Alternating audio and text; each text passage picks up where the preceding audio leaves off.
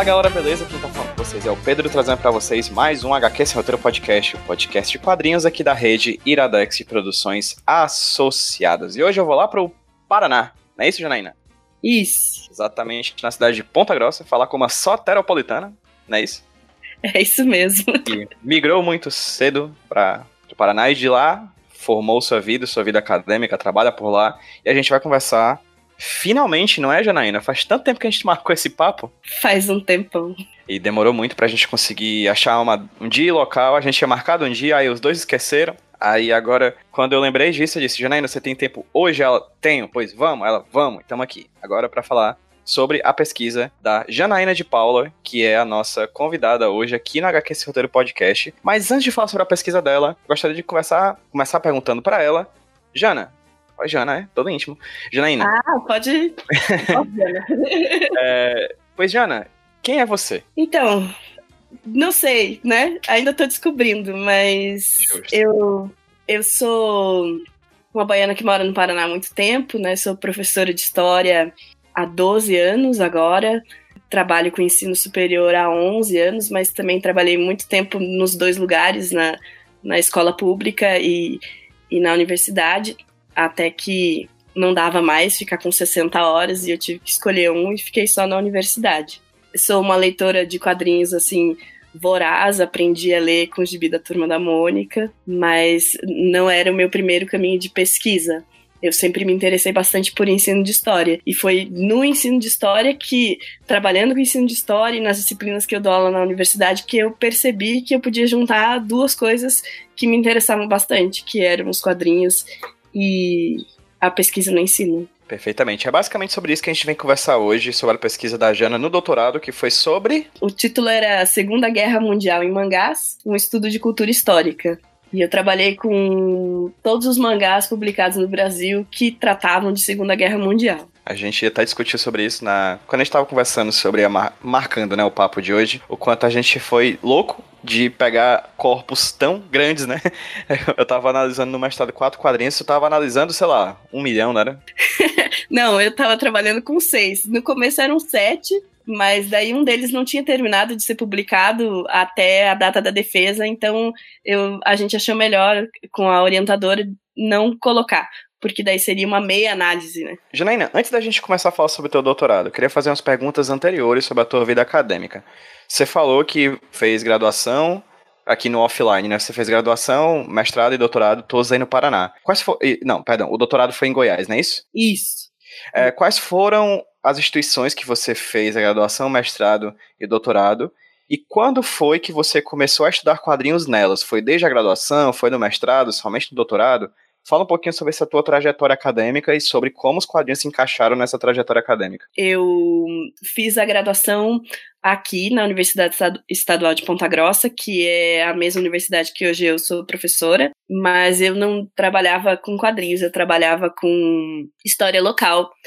Eu, eu fiz a graduação nos anos 90, eu terminei, eu me formei em 2001, então faz tempo. E nessa época era meio que o mote da universidade, uma universidade pequena e tal. A maioria dos TCC saíam de temas da história de Ponta Grossa mesmo. Eu trabalhei com análise do discurso do jornal que saía aqui, que era o Diário dos Campos, e sobre a construção da primeira escola normal. Então eu trabalhava um pouco com história de educação e com história local. E logo na sequência, é, eu me formei em 2001, em 2003 eu entrei é, no mestrado, mas eu tinha um outro projeto, porque eu era aluna tipo CDF, assim, aquele tipo de, de aluno que ficou muito empolgado quando entrou na faculdade, lia tudo que todo mundo falava que deveria ser lido.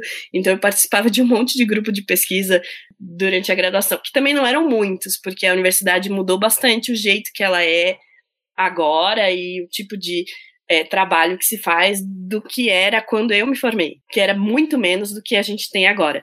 Mas esse pouquinho que tinha, eu participava de tudo. E daí eu fazia parte de um projeto que chamava Brasil Outros 500 que a gente fazia palestras para discutir a questão da descomemoração dos 500 anos de Brasil. Veja, faz um mó tempão mesmo, né? E nesse, nessas discussões, a gente ia associações de moradores, a gente trabalhava com comunidade de base, a gente foi em uma porção de lugares A gente produzia um vídeo e a gente passava o vídeo e produzia um debate com qualquer grupo social que tivesse interessado em debater com a gente. E começou a surgir uma série de questionamentos sobre por que, que a gente estudava a história do jeito que a gente estudava. Foi um negócio que ficou na minha cabeça, tipo, nossa, será que existe um jeito de estudar e entender da onde que vem, o modo que a gente organiza os conteúdos no ensino de história e tal. E eu guardei essa ideia porque o meu primeiro impulso foi continuar o tema do TCC no mestrado. E acabou que não deu certo e deu certo, porque como não deu certo a primeira ideia, que era manter o estudo em história de educação, eu abri um edital para a Federal do Paraná que é bem pertinho daqui onde eu moro, é, fica em Curitiba, e Ponta Grossa é uma hora e meia de Curitiba. Escrevi um projeto despretensiosamente e passei. Fui estudar, então, a tradição seletiva dos conteúdos de história do Brasil nos livros didáticos. Nada a ver, né? Com quadrinhos, pelo menos. É, e daí, no mestrado, entrei no mestrado e conheci uma, uma colega minha, fazia mestrado comigo e a gente tinha o mesmo orientador, professor Luiz Fernando Serri, e ela estudava quadrinhos. E quando eu conheci a Selma, Selma Bonifácio, quando eu conheci a Selma, eu falei, nossa, dá para estudar quadrinhos na academia. Porque na minha universidade, nossa, só se estudava documento é, canônico, né? Qualquer coisa fora disso naquela época era não história. E, e foi muito legal, assim, a gente trocava muita ideia, a pesquisa dela era bem bacana e tal, mas eu continuei com a minha, terminei depois de todo o sofrimento que a gente passa enquanto a gente está escrevendo, né? Você lembra e pensa, nossa, foi legal, foi bacana. Quando eu terminei o mestrado, eu tinha acabado de passar num concurso público para dar aula na escola de ensino fundamental aqui do Paraná. Então eu meio que pensei em desistir um pouco da vida acadêmica, porque eu precisava me sustentar. E naquela época também não tinha Agora a gente também não tem, mas naquela época não tinha tanta bolsa. Eu sempre estudei sem bolsa, é, sempre foi um perrengue, assim. E dando aula, os alunos começaram a levar quadrinho para mim. É, eu, eu, explicava coisas e eles vinham no, nas histórias e e traziam para mim, ah, professora, isso era o que você estava falando e tal. E isso começou a me despertar algumas questões de, de, pensar quadrinhos em sala de aula, mas um pouco diferente de tudo que eu via por aí. É, nada contra, gosto bastante, tenho muita pesquisa legal sobre prática de ensino e uso de quadrinhos em sala de aula, mas a maioria das pesquisas que eu conhecia naquela época era muito assim, estudos de caso, proposta de uma atividade que daí era avaliada, né? Era a grande pergunta que as pessoas queriam responder era como usar os quadrinhos na sala de aula. E, e eu estava mais interessada em entender por que, que os quadrinhos é, chamavam atenção e como que eles se, se comportavam enquanto ferramentas de aprendizagem. Não assim, ah, eu descobri uma metodologia, eu queria entender o que estava por trás de como as pessoas pensavam história quando elas estavam lendo histórias em quadrinhos. Mas também era muito incipiente. Eu fiquei um tempo dando aula no estado e daí eu fiz teste seletivo e comecei a trabalhar como colaboradora na UEPG e logo fui aprovada no concurso público, com mestrado mesmo. Aí eu passei a dar a aula de uma matéria que eu adoro até hoje na UEPG que chama Oficina 2. Agora o currículo novo ela vai mudar o nome, mas enfim. Que é, e a emenda dessa disciplina era o uso das mídias em salas de aula. A gente trabalhava é, cinema, música, quadrinhos. Nessa disciplina, eu comecei a, a estudar mangá, como atividades dessa disciplina também um pouco por iniciativa de alguns alunos que eu tinha que começavam a trazer as histórias. Eu lia muito, muito mangá, mas lia para mim sozinha em casa. Como a gente sempre desenvolvia atividades sobre quadrinhos e, e eu era bastante interessada nisso, foi daí que surgiu a ideia de escrever uma tese que eu pudesse estudar mangá. Mas entre uma coisa e outra demorou um tempão, assim, porque eu entrei na UEPG em 2007 e eu entrei no doutorado em 2013. É, nesse meio tempo eu comecei a estudar o que, que era mangá, enfim, tentar entender um pouco o. Pra além de, ah, nossa, adoro, viva Yu Yu Hakusho, que era o meu anime favorito, né? Entender academicamente mesmo o, o fenômeno. E comecei a escrever e pesquisar sobre isso. E na medida em que eu fui tomando pé e me sentindo mais segura, que surgiu o, o tema que acabou virando o tema da tese. Como foi que surgiu o tema da Segunda Guerra Mundial e dos mangás. E assim, ok, você lia mangá como sua como você, você curtia ler mangá, mas por que, você falou aí por cima, mas por que também estudar especificamente mangá, um produto cultural quadrinístico, tão fortemente ligado à cultura japonesa? Ah, ah, é difícil responder essa, sabe? A primeira resposta que me veio à cabeça é porque eu gosto, queria estudar mangá, mas o que uma vez numa banca me disseram que era uma resposta perfeitamente válida. Na verdade, eu acompanhava muito o, o mercado editorial e eu fui percebendo é, como o mangá estava mudando a relação das pessoas com a produção quadrinizada. E isso me chamou a atenção é, me fez pensar que, que tinha alguma coisa ali na tentativa de entender aquilo que eu achava que ia ser a minha pergunta, que é o que aproxima as pessoas é, dos quadrinhos, né? Como que o quadrinho mobiliza o pensamento, digamos assim. É, então tinha isso, mas eu não tinha muita clareza é, disso. A, a, minha clareza era tem uma porção de mangá saindo e tem mangá histórico e eu gosto e sabe vou eu quero estudar uma coisa que eu gosto porque eu já sabia que fazer pesquisa é passar perrengue pensei pelo menos vou estar tá me divertindo um pouco né? A segunda guerra é engraçado porque primeiro eu pensei em trabalhar com Samurai X mas era impossível trabalhar com Samurai X é, nos moldes que eu pensava. Na minha cabeça eu sempre tive a pretensão de escrever alguma coisa que que várias pessoas se interessassem em, em ler no sentido de ah, pode ajudar quem trabalha em sala de aula, pode, sabe? Para ser além de uma pesquisa que você escreve meio pro clubinho das pessoas que também pesquisam o que você pesquisa. Eu, eu, eu, tinha essa pira desde a graduação, assim, tipo, ai, como que eu vou fazer um TCC que só vai ler quem estuda a mesma coisa que eu? De novo, não pensando que, ai, meu texto é super bom, mas a sensação de que eu tinha que ter um compromisso de fazer uma pesquisa que é, dialogasse com um número maior de pessoas. Então eu, tinha um pouco essa preocupação, mas eu acho que a Segunda Guerra chegou por causa dos meus alunos, na verdade. Por, é, eu sempre dei aula para o primeiro ano, desde que eu entrei na, na, na UEPG como professora, primeiro como colaboradora, depois como efetiva.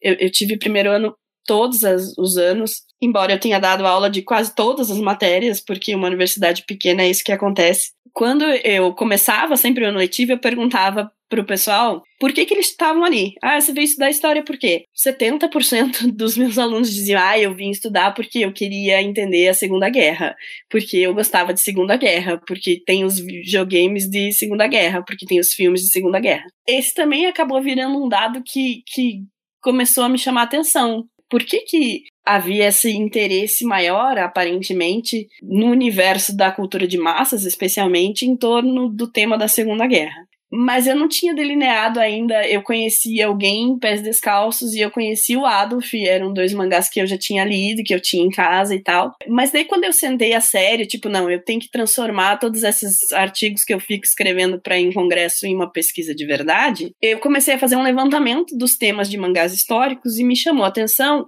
que aparentemente tinha mais mangás históricos sobre é, Segunda Guerra traduzidos para português do que de outros temas.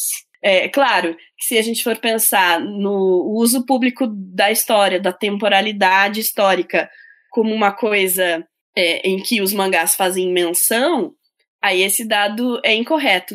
Quando eu me refiro a mangás de Segunda Guerra, eu falo daqueles que se dedicam especificamente a discutir um período histórico em que o, a, a, temporalidade ela faz parte do enredo. E, e daí, nesse caso, é, eu percebi que, que existiam mais títulos sobre Segunda Guerra do que mais do que sobre samurais do, ou, ou sobre Império Romano, que tem alguns, enfim. Isso publicado aqui no Brasil que você fala? Publicado no Brasil. E, e, e quando eu percebi isso, eu pensei, puxa, aí também tem uma você me pergunta, né? Por, por que, que o mercado editorial brasileiro, é, quando traduz mangá histórico, traduz mais mangá sobre Segunda Guerra do que outros temas, né? Porque se a gente for pensar no mercado japonês, e eu fiz essa pesquisa antes de fazer o projeto, né? É, é, não é assim. O interesse maior é, é, por mangás de samurais e por, pelo, período, pelo período de história mais antiga do Japão. Embora tenha bastante mangá de Segunda Guerra lá também. É, mas aqui, é, essa, esse gap, assim, entre as traduções é maior.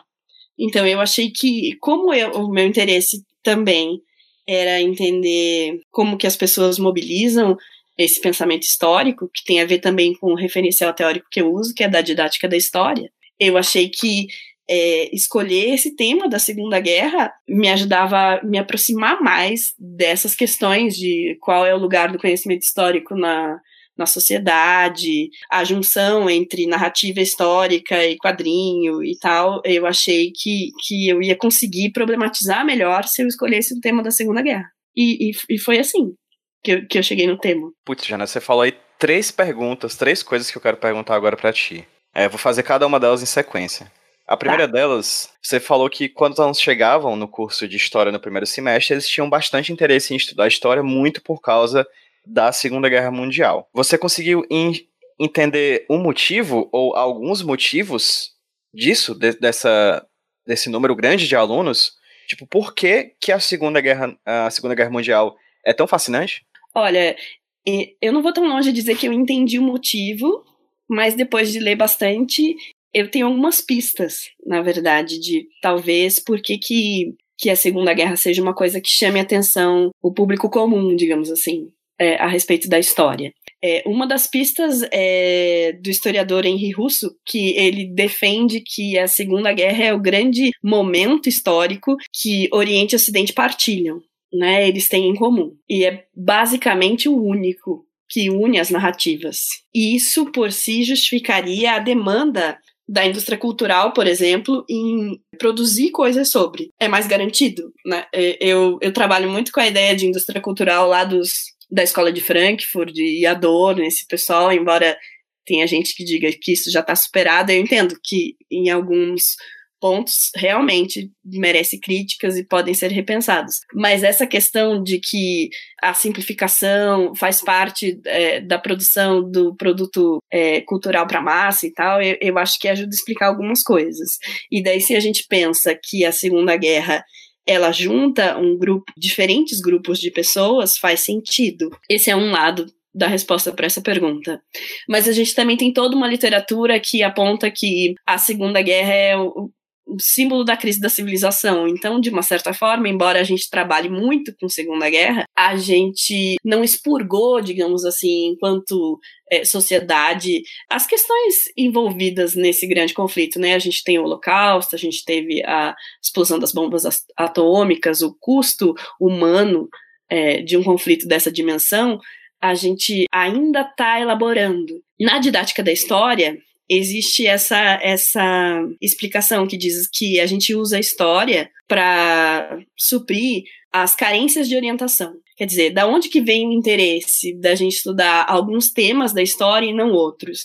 É porque alguns temas eles respondem a algumas carências de orientação que nós temos, tanto como indivíduos como como, como grupos sociais. E, e, nesse caso encaixa. Se é, é, vendo a Segunda Guerra como tanto um momento de convergência como um momento de trauma, né, ele ainda é, encarna uma carência de orientação. A gente não esgotou é, o nosso entendimento nem a relação que a gente tem com esse acontecimento. Então, é, é, a minha resposta, agora, certeza não tem. A gente teria que fazer uma pesquisa medonhamente grande para mapear como que as pessoas pensam mas eu, eu, eu tendo a concordar com esses caminhos. Eu acho até que eles dialogam um com o outro. Claro, claro. Então, estamos falando aqui de suposições, né? Hipóteses a partir do que você já estudou. E aí, é, a segunda e a terceira pergunta que eu ia fazer, eu vou fazer juntas, tá? A partir tá. do que você falou anteriormente. Por que, que você acredita que no Brasil, em comparação com outros temas relacionados à história do Japão, como por exemplo de samurai, existem mais quadrinhos de Segunda Guerra Mundial lançados, né? Mangás lançados de Segunda Guerra Mundial,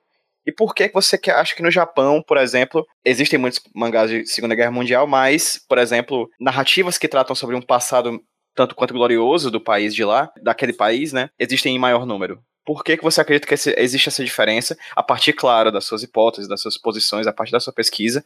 Por que, que você acredita que no Brasil existem esse maior número de quadrinhos sobre a Segunda Guerra e por que lá no Japão existem muitos, mas não são as prioridades? Essa primeira pergunta que você me fez, por que, que no Brasil existem mais quadrinhos sobre Segunda Guerra, era uma pergunta que eu tinha no projeto da tese que eu não consegui responder, frustradamente fiquei. Porque é, para responder essa pergunta eu precisava mapear um pouco mais a fundo o mercado editorial de quadrinhos e as editoras fecharam todas as portas para mim. Eu consegui dados muito genéricos, eu marquei entrevista com, com gente do mercado editorial, mas chegava na hora, nunca ninguém podia me atender. E chegou uma hora que eu tive que fazer fazer uma escolha, ou eu perseguia essa hipótese, ou eu terminava a tese eu desisti de perseguir essa hipótese.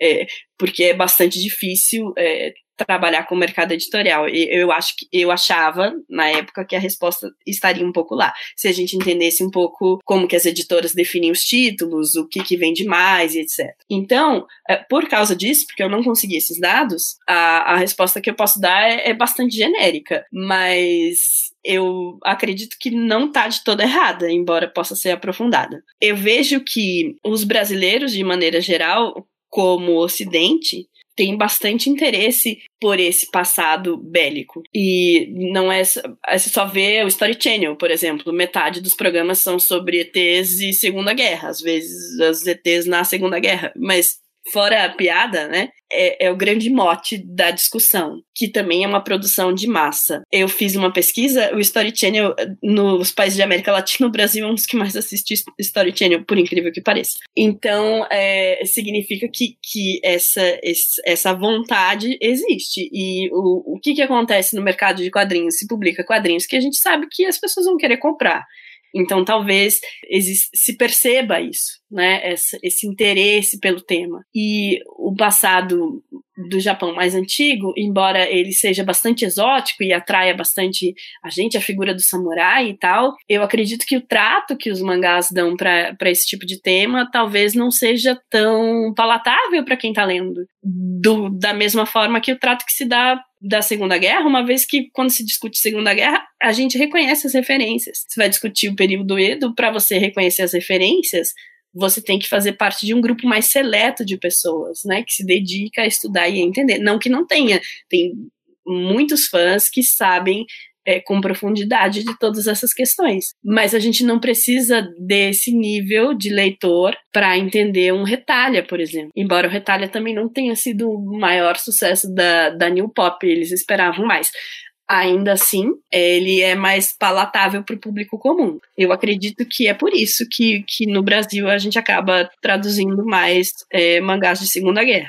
Só para constar, o, o que é o Retalha? Retalha é um dos o título que eu não analisei na, te, na tese é o Retalha. É um mangá que foi publicado pela New Pop e ele, ele tem uma proposta diferente. Cada país é uma pessoa e daí ele explica a história da Segunda Guerra e uma série de questões da história do mundo a partir de tretas pessoais entre os personagens.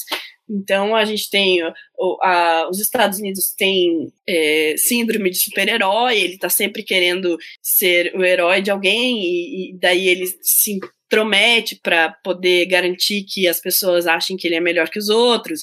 O Japão é super tímido e a Alemanha é brava, entendeu? E daí são pessoas, e daí essas pessoas acabam gerando tretas entre elas, e daí ele usa essa treta como pretexto para explicar algumas questões históricas. É bem divertido. Ele também eh, abusa de estereótipos assim, a rodo, né? E, é, o autor até comenta que para ele escrever o Retalha, ele achou uma série de piadas é, sobre os países e daí ele baseou os personagens deles nessas piadas. O que fez com que esse mangá também fosse considerado desrespeitoso em uma série de lugares. Mas ele fez bastante sucesso fora do Japão. No Japão e fora do Japão. E foi publicado no, no Brasil entre 2012 e 2018. O último volume saiu alguns meses antes de eu entregar a tese. E, no caso, a outra pergunta agora, desculpa, sobre as histórias no Japão. Então, sobre as histórias no Japão, tem uma porção de autores que falam sobre a história dos mangás no Japão e que comentam que talvez o fato de existir uma maior é, procura ou não sei se a palavra correta é essa, mas um certo glamour entre os mangakas que se dedicam em, aos temas de história da história mais antiga do Japão, né, que é a história dos grandes feitos e tal, tem a ver com essa relação que os mangás sempre tiveram no Japão com o nacionalismo é, do povo japonês, essa ideia também que está presente é, na cultura japonesa de orgulho do passado, de resgate da história. Então, talvez é, para usar a mesma linguagem do Riesling, talvez entre os japoneses, a carência de orientação, o que mobiliza o modo como o pensamento é construído, esteja mais ligado a, ao passado glorioso. Então, por isso, há um interesse maior pelos títulos que dialogam com esse passado, as pessoas se interessam mais em ler. É, esse é um ponto, mas existe uma série de teóricos estadunidenses, especialmente, que falam que existe também um, um, resquício da violenta ocupação estadunidense no território japonês no pós-guerra, que impediu que se discutisse Segunda Guerra, que criou uma ideia de que a Segunda Guerra é, ela era algo a ser esquecido, digamos assim. E isso talvez ajudaria a explicar por que, que ah, esse tema, embora seja importante, ele não mobilize tanto assim as pessoas. Existem uma série de estudos bastante interessantes que falam, inclusive, que foi necessário apagar entre os japoneses um pouco essa a, a memória de guerra, porque é uma ruptura muito grande, né? Existia uma narrativa nacional que dizia que o Japão era o maior país do, do mundo e que ele estava destinado a dominar toda a Ásia. E isso acontecia porque eles eram é, eles seguiam o imperador, e o imperador era o herdeiro dos deuses, e, portanto, infalível.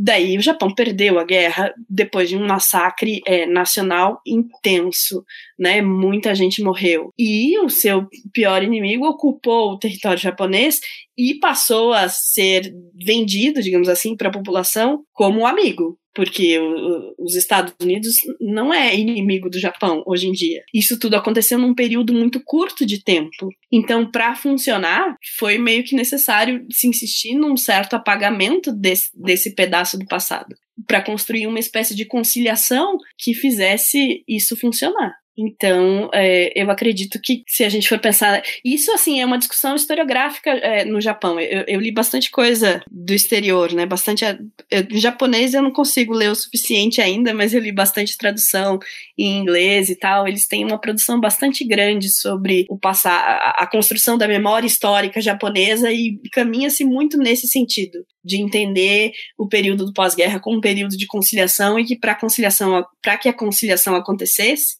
havia necessidade desse apagamento do trauma que a Segunda Guerra representa. Não só por Hiroshima, mas e Nagasaki, especialmente pelas bombas atômicas, mas pela guerra como um todo, porque é, é uma inversão muito grande de valores muito básicos daquele grupo social. Fantástico, Jana. Uma coisa que eu gosto de fazer toda vez que eu chamo algum historiador ou uma historiadora para falar comigo aqui para HQ esse roteiro é o seguinte: a gente sempre parte de um pressuposto de que a gente sabe muito sobre as coisas que a gente fala, assim, por exemplo, Segunda Guerra Mundial. Todo mundo sabe, entre aspas, o que foi a Segunda Guerra Mundial. Ou pelo menos deveria, né? Ou pelo menos estudou alguma coisa, ou pelo menos ouviu, ou pelo menos assistiu, ou pelo menos leu alguma coisa sobre a Segunda Guerra Mundial. Uhum. É, e anteriormente também, por exemplo, eu chamei um professor, o professor Márcio, para falar sobre quadrinhos e guerra, é, e guerra, Fria. E aí eu fiz para ele a pergunta que eu vou adaptar para fazer para você a partir do tema que a gente tá falando aqui hoje. Tá. O que foi a Segunda Guerra Mundial, segundo a tua perspectiva, Janine? O que, o que fala o teu corpus de pesquisa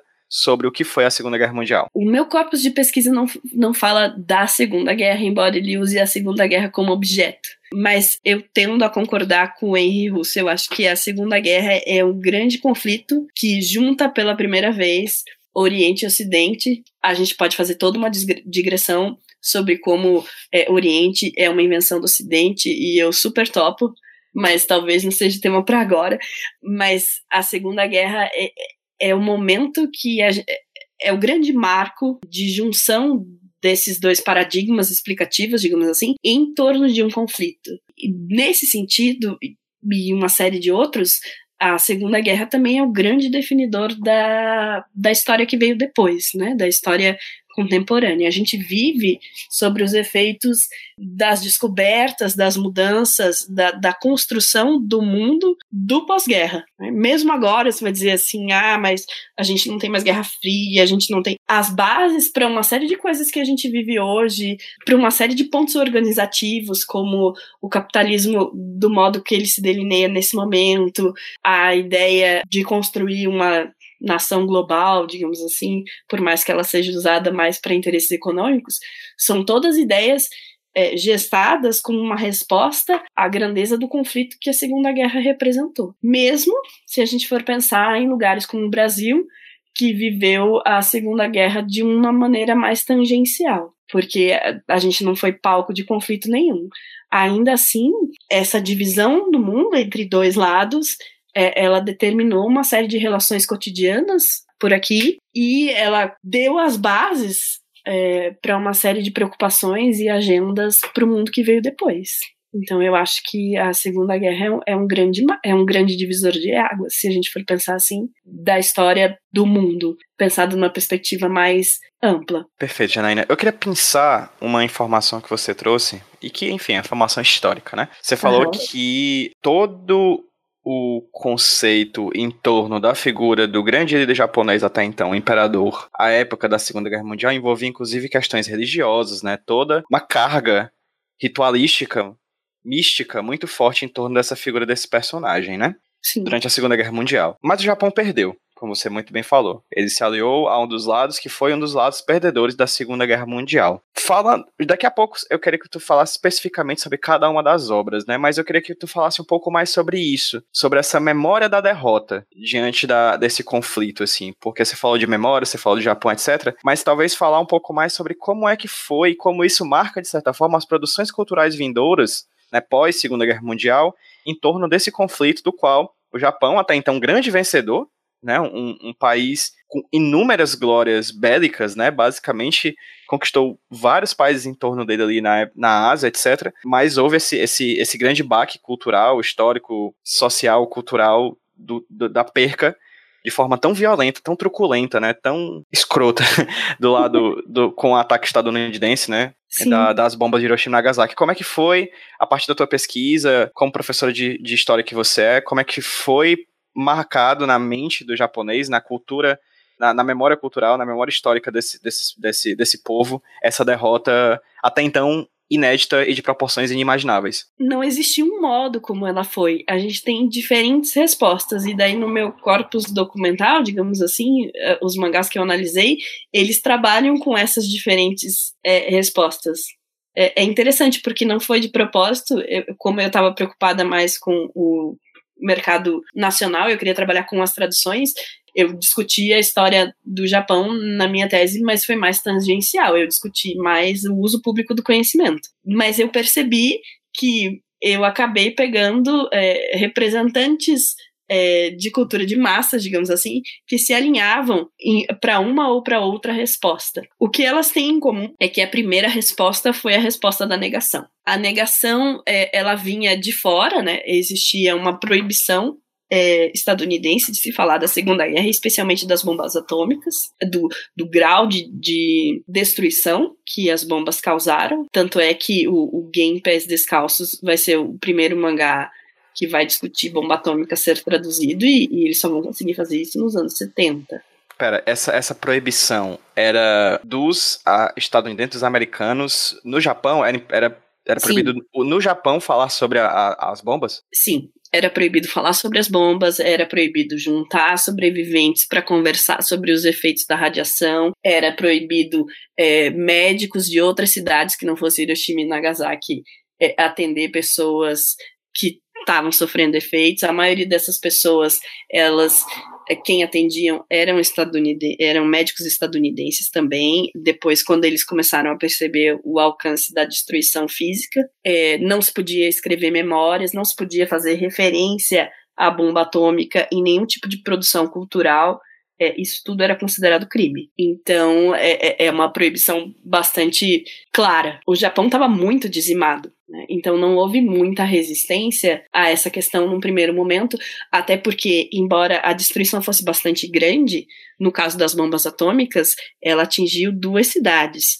Muita gente no Japão depois é, não sabia das bombas atômicas, né? O Nakazawa, que escreveu Games Pés Descalços, ele fala, inclusive no pós-fácil da obra em português, tem uma tradução da entrevista dele dizendo que quando o game começou a sair, as pessoas mandavam cartas para ele perguntando se era verdade mesmo, se aquilo tinha acontecido no Japão mesmo, porque elas moravam no Japão e nunca tinham visto, não sabiam daquilo. É, tudo isso porque essa cortina de fumaça do período da ocupação estadunidense era bastante forte e bastante efetiva. O primeiro posicionamento foi, foi a negação.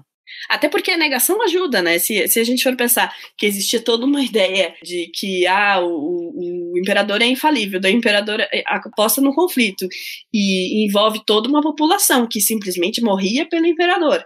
e essa população depois tem que ouvir o próprio imperador dizer: Ô, oh, gente, desculpa aí, mal estava errado, é, eu não sou infalível, infalível é os Estados Unidos, a gente tem que obedecer eles agora, é uma quebra bastante grande. Então faz sentido que, que a negação tenha funcionado, porque, porque era uma imposição, mas também era uma resposta mais fácil do que discutir a realidade japonesa naquele momento. Tinha uma, tinha uma dimensão de trauma, né, da coisa, assim, Sim, também. Era imposto, mas era também exposto pelos próprios japoneses. Uma, uma das coisas que tangenciam a minha pesquisa e a tua, a minha de mestrado, no caso, Janaína, é porque eu estudei sobre quadrinhos de fotografia e narrativas de realidade, sabe? Uma das obras que eu analisei bem rapidamente, na verdade, eu não cheguei nem a ler, na verdade, eu li sobre o que escreveram sobre ela, que é um quadrinho chamado Oreo Amita, que é o I Saw It, que é anterior a alguém e também é do Keiji Nakazawa. Sim, sim, sim. Eu que conheço. no caso, pois é, que ele, o, o game ele tem aspectos ficcionais e de realidade, né? Porque ele trata um pouco da vida dele, mas o game em si, o personagem não existe, né?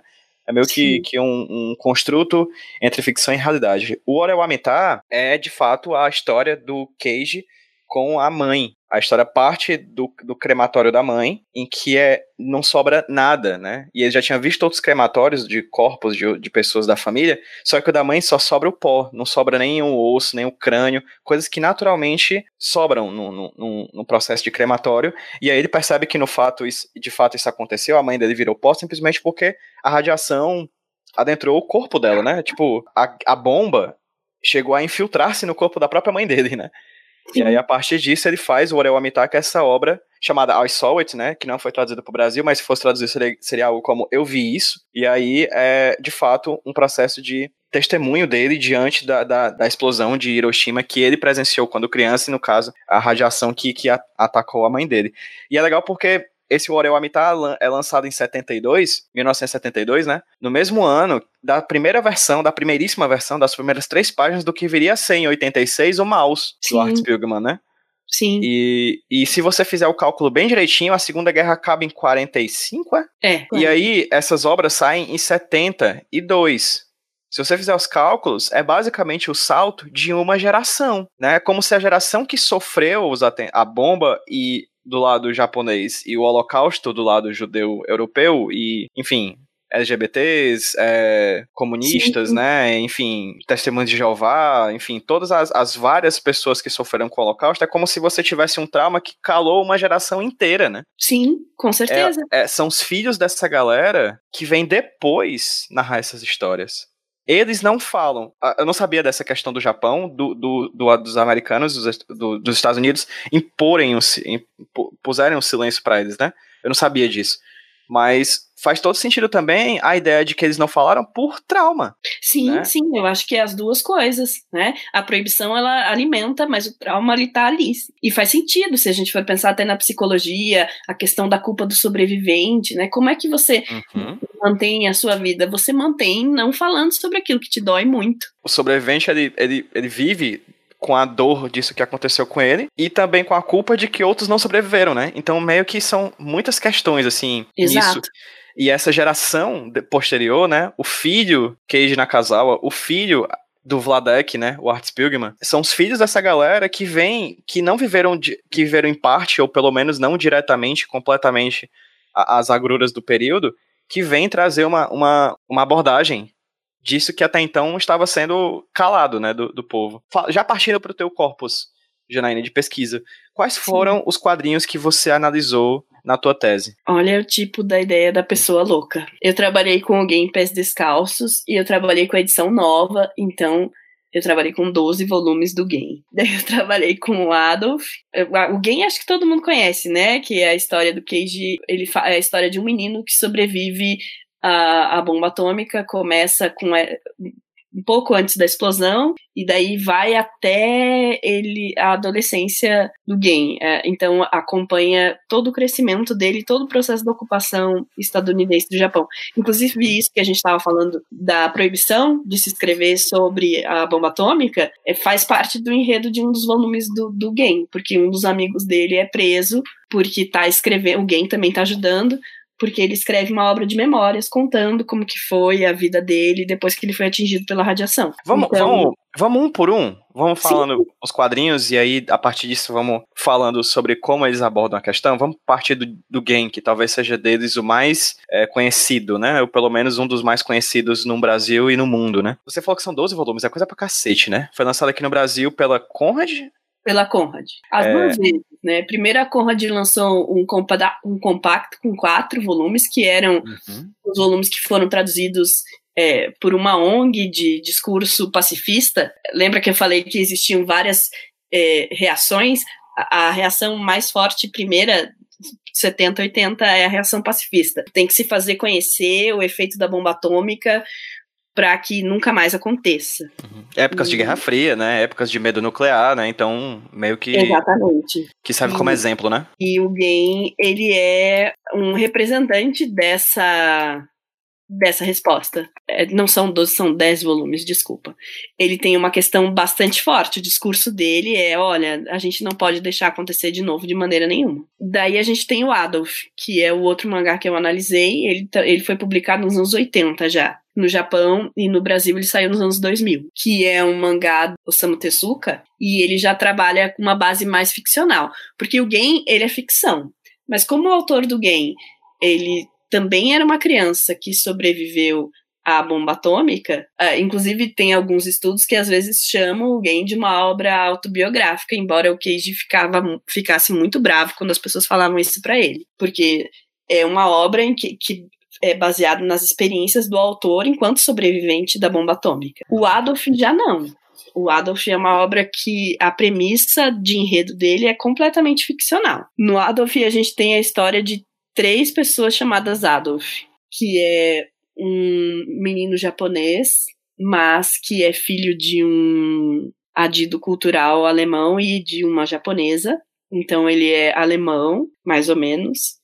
A gente tem um. E esse é o primeiro Adolf. Daí a gente tem outro Adolf, que é um, um judeu europeu que está trabalhando no Japão, uma criança é, fugindo já das perseguições ao povo judaico na Europa do pré-guerra, e o terceiro Adolf é o Hitler. E o que, que junta essas pessoas? O Adolf alemão e o Adolf judeu, é, é, a história começa, eles são crianças e eles são muito amigos, e é a guerra e a ideologia nazista que separa eles. E eles descobrem que existem documentos que provam que o Hitler, na verdade, é descendente de judeus. Então, o enredo é, do Adolf, ele se, ele se concentra nessa tensão. Existem documentos que provam que o, o Hitler é judeu, e daí existem aqueles que estão a favor do Hitler, que estão perseguindo esses documentos para impedir que venham a público, e existem a resistência,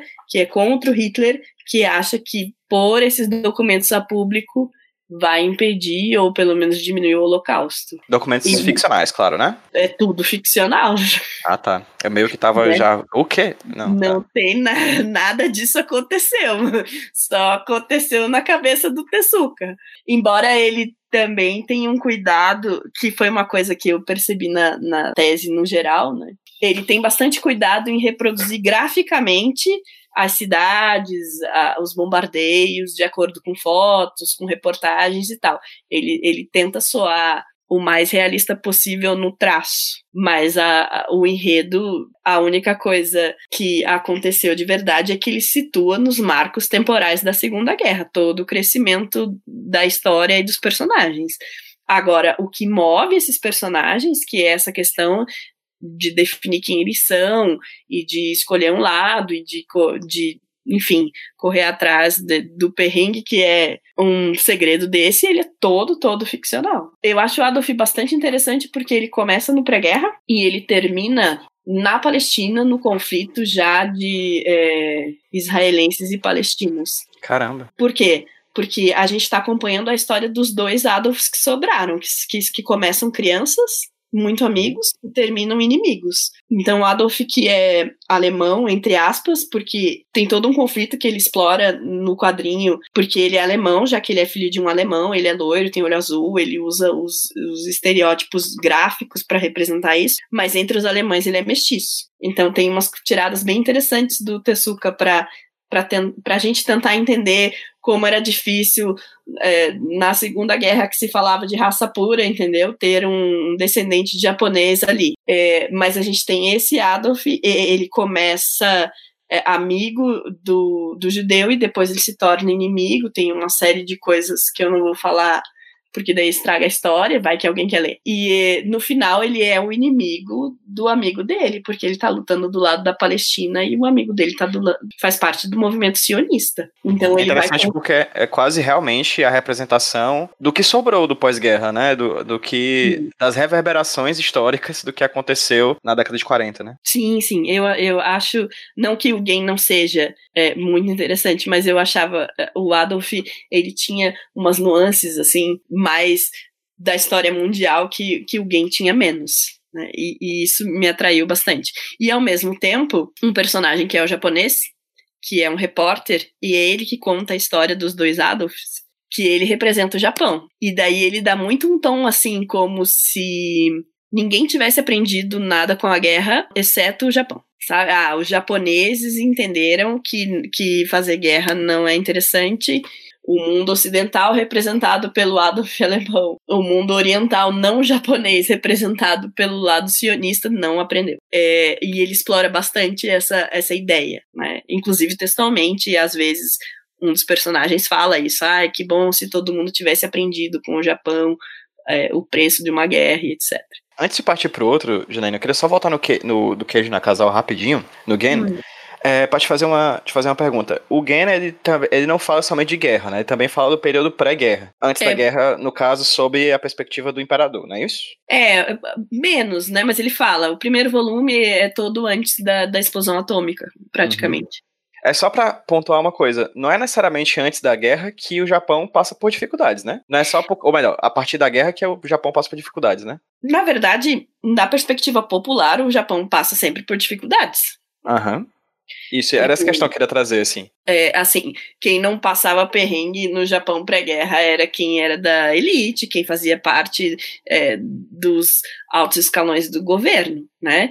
A, a, a, nação japonesa sempre foi uma nação bastante pobre, se a gente for pensar no nível de vida da população. Isso só vai mudar depois da ocupação estadunidense, o que também vai fortalecer é, é essa conciliação de vamos deixar para lá que a gente foi destruído por bomba atômica, porque afinal eles estão trazendo um progresso com muitas e muitas e muitas aspas. Mas existe um estudo que explica por que, que não existia muita revolta, não que elas não tenham existido, mas por que, que ela não foi mais forte contra a ocupação estadunidense porque a gente tinha uma sociedade muito desigual que ficou um pouquinho menos desigual depois da Segunda Guerra. E qual foi, qual foi a terceira obra que você analisou? Bem, a terceira obra que eu analisei chama-se 1945. É uma obra ficcional também. E ela é escrita a partir de um grupo real que é a Irmandade da Rosa Branca. A autora do mangá leu sobre a Irmandade da Rosa Branca, que era um grupo de estudantes alemães que fizeram alguns panfletos contra o Hitler e, e denunciando o Holocausto e o custo humano da guerra, um pouco antes da Segunda Guerra acabar, e eles foram todos presos e executados pela Gestapo. Esse e... eu nunca ouvi falar, confesso. Da Irmandade da Rosa Branca ou do mangá? Dos dois. É, o mangá, ela pega essa história da Irmandade da Rosa Branca e ela muda ela conta a mesma história, mas ela muda alguns personagens e tal. É uma história bem curta, um volume só, e não é um volume longo também. É, ela explora mais a, a, a, essa questão dos sentimentos envolvidos entre as pessoas que estavam participando dessa resistência e, e do conflito. Tem uma história de amor ali no meio que é totalmente ficcional, mas que ela usa para justificar a organização desses estudantes, né? Eram seis pessoas, é, os seis morreram. É bem interessante, é assim, um shoujo clássico. Ah, um shoujo?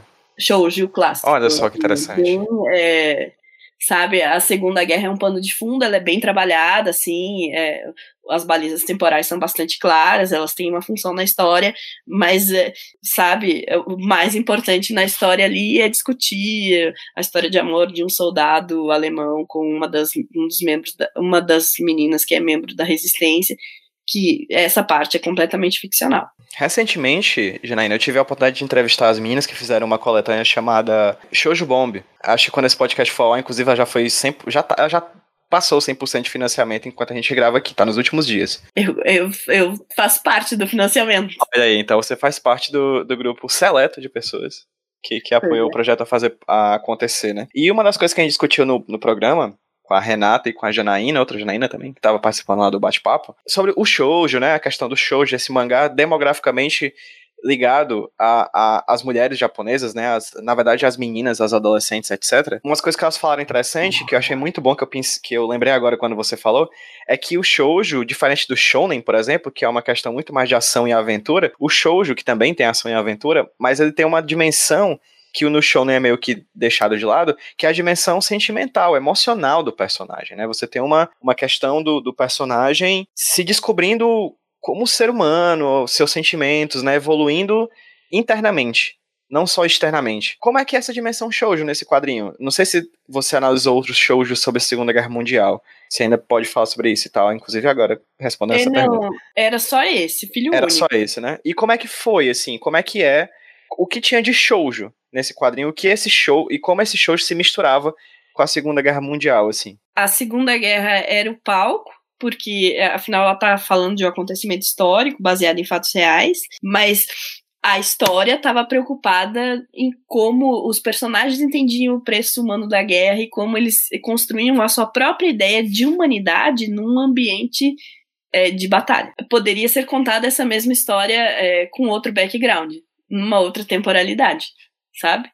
Não havia um, um diálogo tão profundo com a Segunda Guerra tema e a história dos personagens. Eu trabalhei com gráficos para analisar, porque né, todas essas páginas, e eu dividi a partir da teoria do, do Rissen, ele fala que a cultura histórica ela pode se manifestar é, a partir da, do uso cognitivo do conhecimento histórico, do uso estético do conhecimento histórico e do uso prático do conhecimento histórico. O uso cognitivo é aquele que faz referência à ciência histórica em si, né? Então, quando ele faz é, referência aos fatos como a produção acadêmica reconhece. O uso estético é quando ele usa o passado enquanto forma, então ele constrói uma imagem de passado, mas ele não trabalha as conclusões a partir deste passado. E o uso prático é quando ele usa a temporalidade, a experiência, digamos assim, no tempo daqueles personagens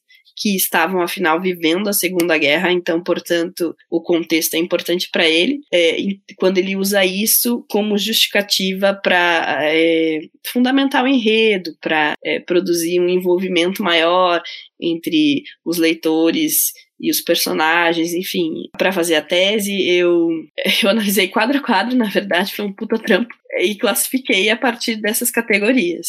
E daí, o que é interessante, por que, que eu tô falando isso? E no 1945 há uma distância maior. Normalmente é bem equilibrado, e normalmente a referência ao uso do passado enquanto estética é bastante forte, e, e, e ele está junto com o uso do passado enquanto cognição, e o uso do passado enquanto a dimensão prática da cultura histórica, que seria isso, como o tempo em que aquele personagem vive justifica o modo como ele age, ele aparece menos.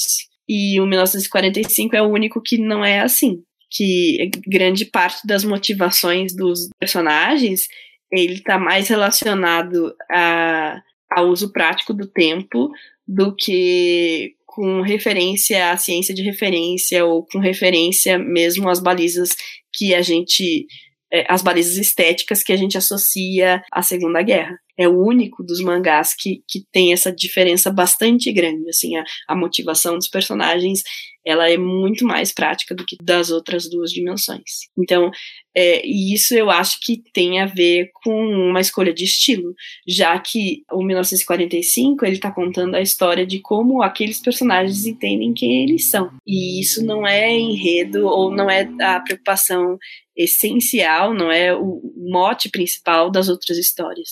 É, você tem algo mais a falar sobre esse quadrinho ou a gente pode partir pro próximo? Não, acho que a gente pode partir pro próximo. Que é? O outro é o El Alamein. É uma... Ah, desculpa, desculpa. É, qual foi a, a, editora que lançou a outra que tu falou, o 1945? Ah, 1945, quem lançou foi a New Pop. O El Alamein, ele é diferente de todos os outros mangás que eu analisei de, por estilo também, né? Porque ele é uma coletânea de contos. Hum, interessante. Mas de vários autores ou de um cara só? Não, é de um cara. É da New Pop também, o Ela Lamin. A New Pop ela gosta, né? Desse, desse, desse, desse tipo de produto. São todos volumes únicos, né? Então, ah, então faz parte meio que da, da decisão editorial. Eu, dela, eu acho que é meio decisão editorial. No 1945 é um volume único. O Retalha não é um volume único, mas são cinco volumes mais curtos, hum, sabe? Sei, entendo. Enfim, mas o ela, na verdade o nome do mangá é Ela Lamin e Outras Batalhas. Também tem a ver porque no começo começo a New Pop ela pegava títulos da Tokyo Pop, que era uma editora japonesa. Não, editora americana. Eles só traduziam, né? O 1945 eu acho que entrou no bolo por causa disso. Agora, o Elalamen, ele é da, de uma outra editora que publica mais eh, mangás alternativos, digamos assim. E é uma coletânea de seis histórias. A história título dá a, uma das principais histórias dá o título ao mangá. E, na verdade, as histórias são independentes. Você não precisa de uma para entender as outras, e são todas histórias de batalhas da Segunda Guerra. São todas batalhas que realmente aconteceram. Ele conta uma história a partir de uma batalha que realmente aconteceu. No começo da história tem um mapa, as datas, para a gente ficar bem situado. A diferença é que ele tem uma obra de ficção. A, a Segunda Guerra é um plano de fundo para as histórias. As histórias são bastante sérias, mas há uma brincadeira, digamos assim, com essa questão da Segunda Guerra, com, que, com elementos do sobrenatural e elementos de é, ficção. Ele constrói como se ele estivesse contando coisas que realmente aconteceram na, durante a Segunda Guerra, mas que foram escondidas das pessoas comuns por medo ou por questões políticas. Hum, então, é tipo um, uma vibe meio realismo fantástico, é isso? Isso, isso. É quase como se a gente estivesse acompanhando um documentário, assim, ele está contando histórias que só os soldados que estavam lá viram e que foram escondidas das pessoas comuns. Então é realmente como se fosse uma coisa da National Geographic, né? ETs e Segunda Guerra Mundial, né? Entendi. É, é, é um pouco. Ou National, ou a History Channel. mais legal do que. Enfim. Daí ele faz uma série de referências à história antiga e ele põe fatos históricos estranhos e inexplicáveis como inspiração para esse uso do realismo fantástico. Na primeira história, por exemplo, não, na segunda história, o Templo de Lalamin, que é que dá o título ao mangá, tem um, um grupo de soldados ale, uh, alemães atravessando o deserto, e daí é uma explosão, e eles acham uma pirâmide, e um dos soldados é um arqueólogo, na verdade, que está sendo obrigado a, a lutar, então ele não resiste e entra na. Porque ninguém. É uma nova descoberta, né? E daí ele encontra múmias de dinossauros. E ele fica, assim, abismado, tipo, meu Deus, dinossauros mumificados e tal. no final da história, não vou dizer como termina, mas no final da história, Agora, no tempo de odeio spoiler, eu tenho medo de dizer como as histórias terminam. Ele, o autor explica que ele baseou a história dele naquela tem uma mas tem uma pedra que tem um desenho de com os egípcios montando animais. De Roseta. Isso exatamente. Tá. ele baseou aí ele tirou a ideia da existência dessa pedra é, porque aqueles animais tinham pescoços muito longos então por que não dinossauros? Mas não existe nenhuma base acadêmico-científica. É, ele achou que era legal e fez essa história, sabe? E são todas assim. Cada um dos contos é, é escrito retratando uma época de guerra, então alguns são dos anos 40, 42, as duas últimas histórias são de 44, em algumas o protagonista é alemão, em outras o protagonista é americano, e na, nunca não temos protagonistas japoneses, embora a última história seja um mangá da desonra nacional, então ele está discutindo o Japão. Mas é isso, ele, ele conta questões, ele descreve batalhas, mas ele insere diferentes elementos de realismo fantástico. Então a gente tem é, voadores, a gente tem é, espíritos celtas, a gente tem dinossauros, enfim, uma série de coisas ali junto com as batalhas. Caralho, eu queria ir atrás de todos esses quadrinhos, cara. É, eu, eu, me passaram completamente desapercebido, todos eles. Incrível. É, né? Então, eu, eu acho que eu fui juntando mais para pôr na tese, porque eu dizia, não, mas esse é muito legal, eu tenho que pôr na tese também. E ia pro próximo e assim, nunca mais parava, né? É, e a gente falou de quatro? Cinco? A gente falou quatro. de quatro, faltam. Faltam dois, é isso? Isso. O, o quinto é? O quinto é Hiroshima, a cidade da calmaria. Ele ah, é um ah, mangá esse de... eu conheço. É, esse é, é, mais conhecido porque ele é um mangá de encomenda. Ou seja, o editor chamou a desenhista e falou: Poxa, faz muito tempo que não sai um mangá sobre Hiroshima, nós queremos, você não desenha pra gente, e ela fez. É, e daí, quando ele saiu, ele fez bastante sucesso no Japão e ele hoje é uma obra que é recomendada pelo governo japonês para se estudar a, a bomba atômica para o mundo, assim. Existe até uma recomendação da ONU para o uso desse quadrinho. Tanto que ele foi traduzido no ano seguinte já para português. Em Hiroshima, a gente é, ela, ela discute mais a memória. Ela trabalha a questão da explosão atômica a partir da memória, porque a gente acompanha a história de duas pessoas em tempos diferentes e a gente só vai desco descobrir a ligação entre elas no final da história. E, e, são duas histórias mesmo, assim, do, metade do mangá é uma história, metade do mangá é outra história. No final de tudo, a gente descobre por que, que ela tá contando duas histórias diferentes, que não são tão diferentes assim. A primeira parte é a história de uma jovem que está vivendo logo depois que no, no período de reconstrução é, do Japão, né? A bomba já caiu, então eles estão passando bastante perrengue, falta de dinheiro, falta de comida e tal. A história do cotidiano dela e da dificuldade que ela tem de lidar com a culpa do sobrevivente, com a ideia de que ela tá, que ela continua vivendo uma porção de gente que ela gostava, a família dela quase toda morreu e tal. E, e é uma história bem cotidiana, assim,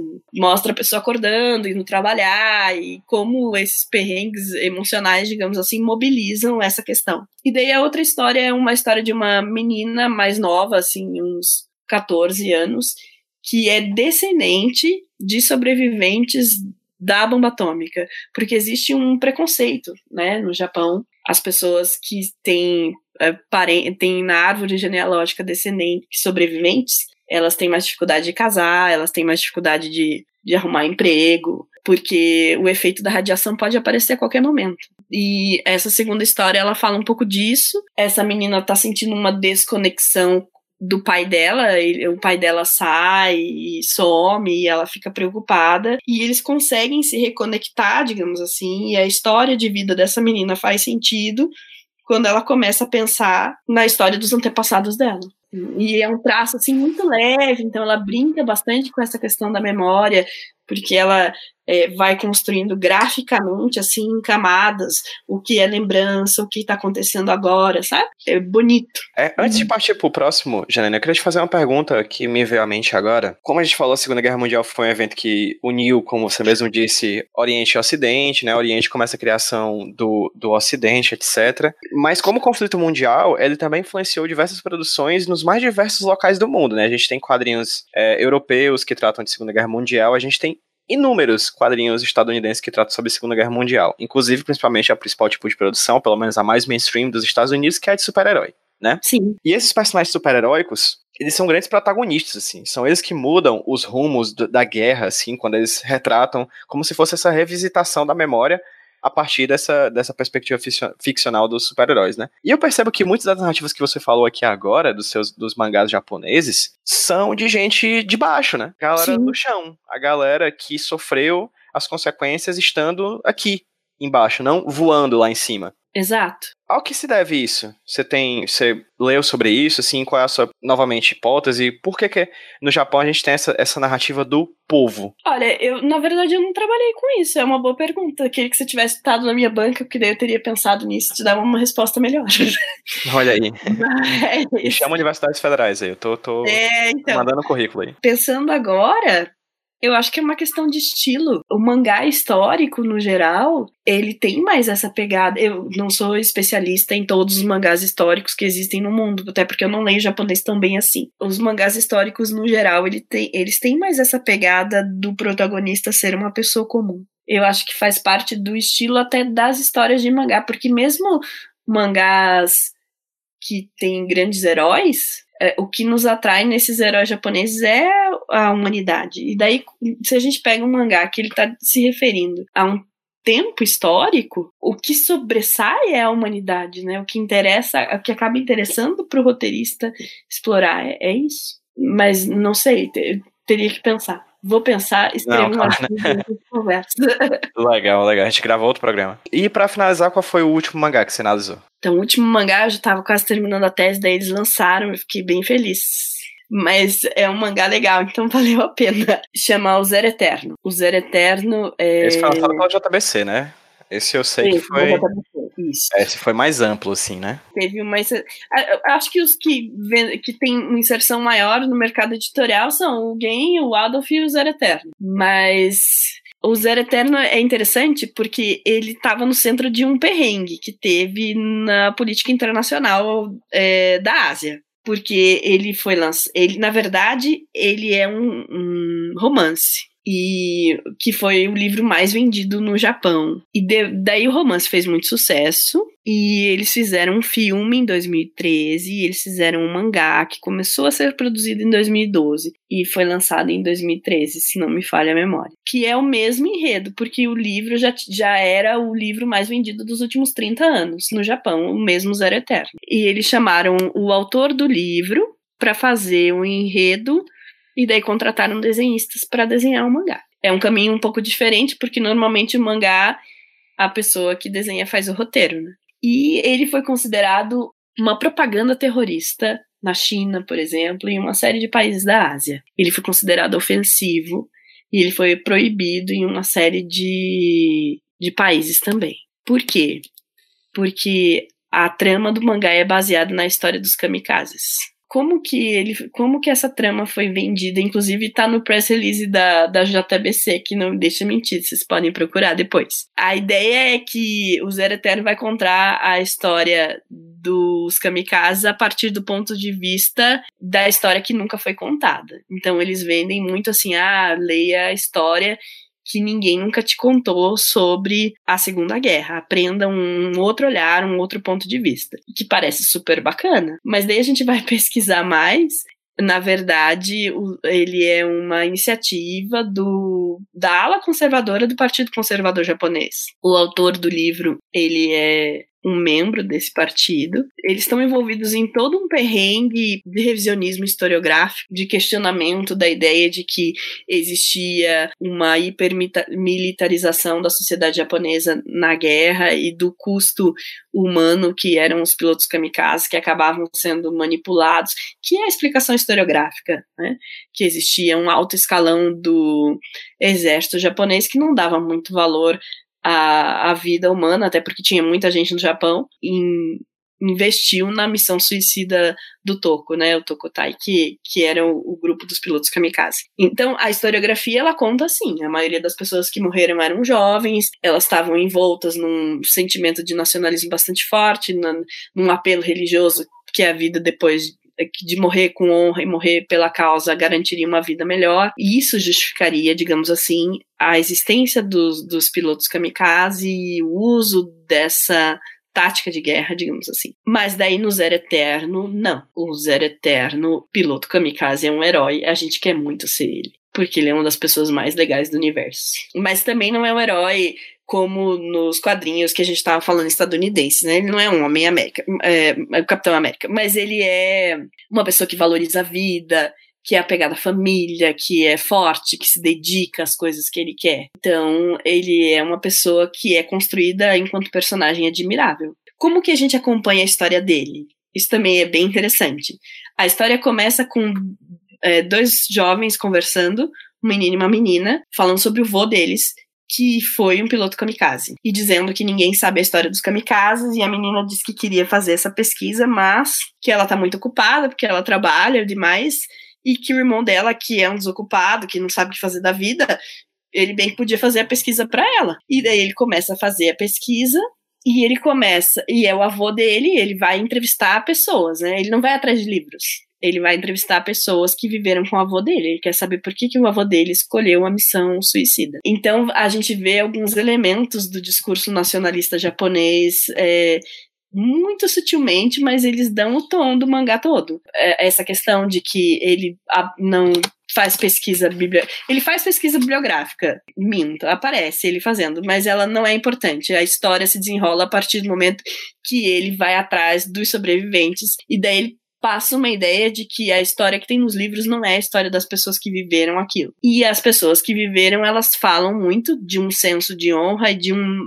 de um total, de uma total consciência da missão suicida que não aparece na historiografia nenhuma. E isso foi considerado extremamente ofensivo por, por alguns governos ali da Ásia. Por isso que o mangá foi proibido.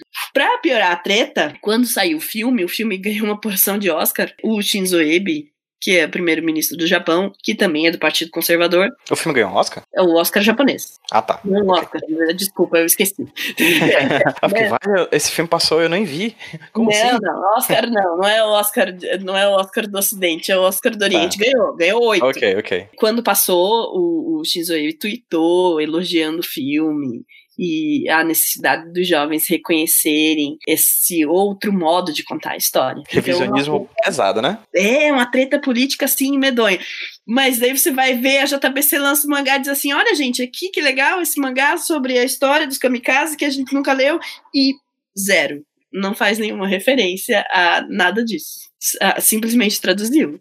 O que é uhum. é interessante. Que era a discussão que tinha rolado também na, na, nas republicações, já que tinha caído em domínio público, do Mein Kampf, do, do Hitler, né? Sim, e sim. muitas editoras queriam lançar, muitas editoras lançaram, mas ficava sempre naquela dúvida se lançava a obra integral ou se teria algum tipo de acompanhamento, é, algum prefácio, coisa desse gênero, né? É, uma vez eu apresentei um trabalho só sobre o Zero Eterno, num evento, e o pessoal dizia assim, mas meu Deus, isso era uma puta estratégia de marketing, você acha que as pessoas não iam comprar sabendo dessa treta toda? Mas eu acho que é um sinal da guerra de narrativas que acompanha a, a questão da Segunda Guerra no Japão, inclusive. Existe uma perseguição a, a, alguém, né? Tem escolas que que recebem denúncias, que querem que Gen seja retirado, porque ele faz uma crítica muito dura ao governo japonês. E daí a gente tem, de 2015 para cá, uma ascensão desse discurso nacionalista e, e, e, o Zero Eterno é um mangá que representa isso. E ele é usado hoje em dia como símbolo de uma série de movimentos nacionalistas no Japão. Eu, eu queria saber mais japonês para entender mais isso. Mas mesmo assim, é, é, é, legal quando a gente começa a acompanhar. É, é meio triste, porque a gente fica preocupado, mas é interessante quando a gente começa a acompanhar como hoje em dia essa a, a, a indústria cultural, os meios de entretenimento, eles têm um discurso político e é bastante claro por mais que às vezes a gente negue esse espaço político para esse tipo de produção. Perfeitamente, Janaína. E no final das contas, é, quais foram as conclusões que você chegou no seu trabalho? Assim, você falou de muitos aspectos diferentes, né? Interessante. Você falou da pessoa que sofreu com a, questão da bomba, você falou de movimentos contra establishment, né? Como o do 1945. Você falou de realismo fantástico, né? O que, de certa forma, por mais que seja ficcional, não deixa de tratar e de movimentar certos tipos de representação que envolvem o imaginário japonês é, sobre aquela época, né? Você falou também do Eterno na perspectiva desses personagens que não deixam também de ser mitológicos, como os kamikaze, dessa bagunça imensa de várias pessoas em vários momentos históricos produzindo uma diversidade de histórias diferentes de um mesmo país, de um mesmo conflito quais foram, o que, que você conseguiu perceber que unia todos eles e que, que trouxe de interessante para a tua pesquisa como doutora, né, em, na universidade que você estudou, até hoje como professora que você é? A minha preocupação principal era a ideia de produção de sentido. Então era entender a Segunda Guerra como um elemento de produção de sentido nessas narrativas quadrinizadas. E a conclusão que eu cheguei é, porque veja, os mangás eles são todos de épocas diferentes, de autores diferentes, de editoras diferentes. Eu, eu sofri uma série de críticas enquanto eu estava fazendo a pesquisa que, diziam para mim que era uma pesquisa anacrônica, que eu não poderia juntar esses mangás, porque a única coisa que eles tinham em comum era o tema, e que eu estava perdendo a fonte nesse meio, é, nesse meio tempo de fazer essa questão, é, de fazer essa, essa investigação. Mas, na verdade, o meu objeto era a cultura histórica. E a cultura histórica é essa ideia de que existe um pensamento histórico que mobiliza a, a, coletividade. É, o Risen ele fala de consciência histórica, a consciência histórica ela mobiliza o indivíduo. E a cultura histórica é a junção de uma série de consciências históricas que cria algumas balizas que a gente, enquanto grupo social, acaba é, se movimentando entre elas. A, a, minha preocupação era entender isso, era entender como esses quadrinhos tão diferentes entre si, eles funcionavam como é, mobilizadores de cultura histórica. Porque a minha esperança era que entendendo isso a gente pudesse avançar é, na problematização dos quadrinhos não só como um, um, elemento de ilustração de um contexto para um historiador, mas com um elemento que pudesse gerar um start de reflexão, de trabalho é, acadêmico mesmo, de trabalho com narrativa de história trabalho em sala de aula ou trabalho de pesquisa, mais voltado para isso. Quais são os sentidos que a gente dá à Segunda Guerra e como que esses sentidos são mobilizados em obras tão diferentes. Daí eu percebi algumas coisas, por exemplo, que uh, os mangás mais novos, eles têm uma preocupação menos presente com o que eu chamei de dimensão cognitiva da cultura histórica, ou seja, eles não têm tanto o compromisso de fazer referência à ciência de referência quanto os mangás mais antigos, ah, os títulos mais antigos que eu analisei, eles tinham mais esse compromisso, os títulos mais novos têm menos. É, eu percebi que quanto mais a história se, se, aproxima de algumas agendas políticas, como no caso do Zero Eterno, por exemplo, ou usa o acontecimento histórico mais como pano de fundo para discutir outras questões, como no caso do 1945, que isso muda toda a estrutura de como esse conhecimento histórico é mobilizado no quadrinho. Então a gente tem também, de novo, uma preocupação bem menor com a questão cognitiva em torno da Segunda Guerra e, e a, se remete muito mais à ideia do tempo como baliza moral para ação humana. Enfim, daí eu cheguei a algumas categorias nesse sentido, muito apontando para que no campo da didática da história, que é onde eu trabalho, né, que a gente passe a tomar esses objetos culturais sobre uma outra perspectiva, que não é a perspectiva de ilustração, mas a perspectiva de que eles são vestígios também para entender como que as pessoas pensam história, porque esses quadrinhos não são feitos para ensinar a história, eles são feitos porque a pessoa queria, queria escrever sobre isso. E, e a quem compra não vai dizer assim, puxa, eu tenho uma prova de história de Segunda Guerra e eu vou ler o Adolf agora para eu ficar mais bem preparado. Ela compra para se divertir. Né? Então essa é a história pública, ela tá aí para todos. Mas hoje a gente tem visto que essa história pública, ela tá tomando espaço às vezes da história acadêmica. Então, a minha tentativa de fazer esse estudo era apontar caminhos para a gente puxar essa, esses espaços públicos de conhecimento para o debate para a história da história que nós sabemos de como esse conhecimento histórico é construído. Então, eu não tenho uma conclusão para te dar, tipo, ah, no final da minha tese eu cheguei a claro. Claro, claro, sim. Mas eu, eu eu aponto que há uma possibilidade que a gente explora pouco ainda no ensino de história, no entendimento do quadrinho enquanto fonte, que é essa a possibilidade de usar o quadrinho como um vestígio é, de como narra as narrativas históricas mobilizam nas pessoas. Perfeito, Janaína, perfeito. Acho, inclusive, divagando um pouco a partir disso que você acabou de apontar, que, de certa forma, é o que a gente tem hoje como sociedade, né? A gente, muitas pessoas, assim, há uma, parcela, uma certa parcela social que fala com certa certeza de certos temas históricos, por exemplo, do próprio Brasil, que a gente vive, de um passado até recente, como por exemplo a ditadura militar, a partir de obras, né, variadas, não necessariamente acadêmicas, mas de certa forma a academia por ter se desvencilhado um pouco e mesmo meio que ter criado uma certa distância entre essa coisa popular, esse entretenimento popular da cinematografia ou mesmo dos quadrinhos, meio que esses quadrinhos, esses filmes, como você falou, que não tem necessariamente uma necessidade clara, uma, e nem precisam ter, de, de ter esse contato com a história, a história científica, vamos dizer assim, né? Acadêmica, né? Não precisa, não precisa ter, não é obrigado ter, mas há talvez um certo, uma certa compreensão social de que por eu, por eu ter lido um, um, livro, ter assistido esse filme, eu ter lido esse quadrinho,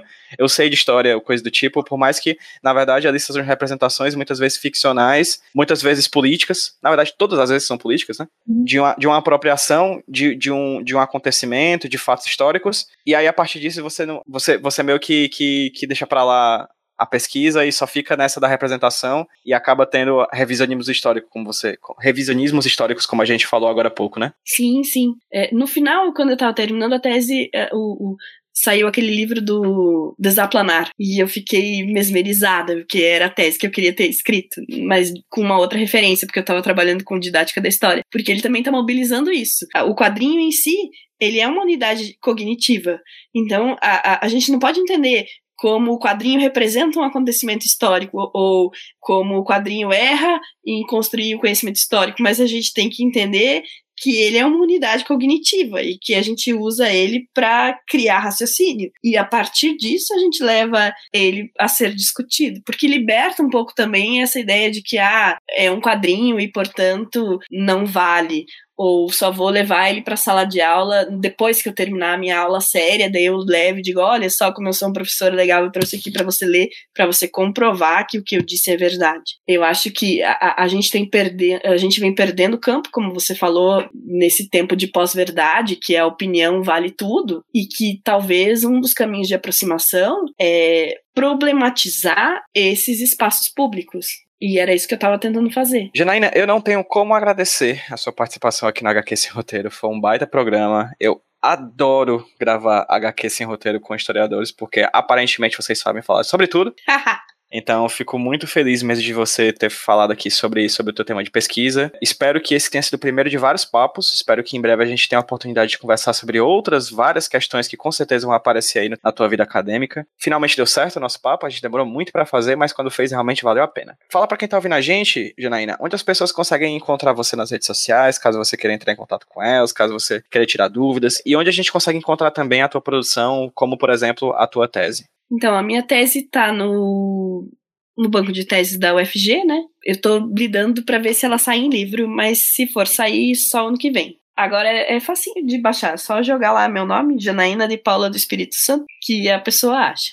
Né? Eu também estou nas redes sociais, estou no Face, estou no Instagram, é, não é difícil de me achar, ou no site é, institucional, né, da UEPG. Eu adoro receber e-mail e perguntas e coisas, eu adoro conversar sobre mangá, sobre quadrinhos, sobre história, sobre... Então, pode mandar. Tô aí para isso. Queria agradecer a oportunidade Fazia um tempinho já que eu não falava da tese, que eu continuo mexendo com isso, com essa questão da cultura histórica, mas desses mangás espe especificamente fazia um tempinho que eu não falava, foi legal é, voltar a pensar em todo esse caminho, né, que, que eu acabei fazendo e, e lembrar das histórias que para além de ser um objeto super bacana de pesquisa, também eram histórias bacanas por elas mesmas. Então eu queria agradecer a oportunidade, foi muito, muito bacana. Nossa, eu que agradeço. E agradeço em nome das pessoas que ouviram o HQ esse roteiro. E agradeço a vocês que ouviram também, gente. Muito obrigado. Ah, por, eu por posso agradecer. Obrigada aí para quem tá me ouvindo. Desculpa o sotaque, que é estranho. Que nada. Sotaque maravilhoso. É, obrigado a todo mundo que ouviu. Obrigado novamente, Anaína. E vamos dar um tchauzinho para quem tá ouvindo a gente gente, Jana, no 3, 2, 1. Tchau, gente! Tchau!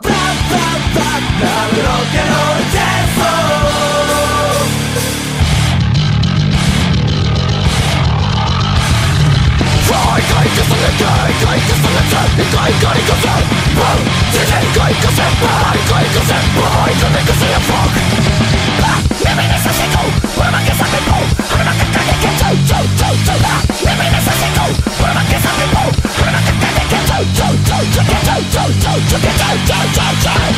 Away, away, away, a dance of